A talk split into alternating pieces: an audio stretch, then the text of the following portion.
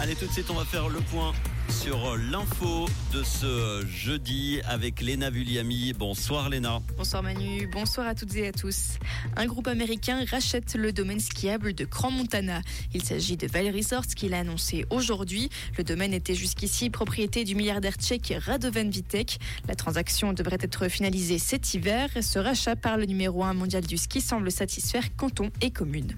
Une personne en situation de handicap sur six guettée par la pauvreté en Suisse. Selon les chiffres publiés aujourd'hui par l'Office fédéral de la statistique, en 2021, ces personnes ont été davantage exposées au risque de pauvreté que le reste de la population.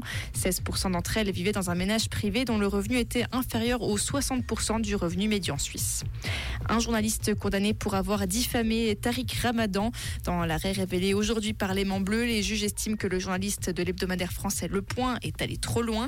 Il avait écrit que Tariq Ramadan avait eu des relations sexuelles avec certaines élèves à l'époque où il enseignait à l'école genevoise. Il s'appuyait alors sur un rapport du Conseil d'État genevois.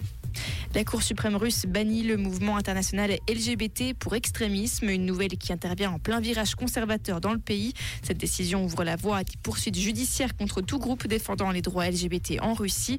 L'ONU déplore cette décision.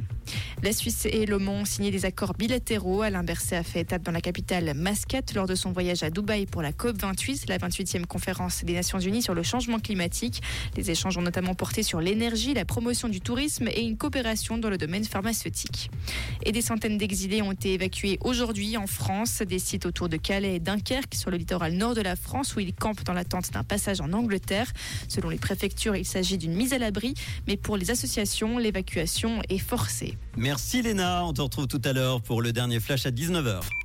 Comprendre ce qui se passe en Suisse romande et dans le monde, c'est aussi sur Rouge. Rouge La météo pour demain vendredi, le ciel sera très nuageux avec des précipitations intermittentes en plaine. Elles seront plus fréquentes et abondantes le long du versant nord des Alpes et en vallée. La limite plus neige va s'abaisser de 1000 mètres en journée à la plaine dans la nuit de vendredi à samedi. Côté température, on aura 3 degrés au petit matin, maximum 6 degrés l'après-midi à Grandson, Pantala, Étoile, Versoix et Clarence.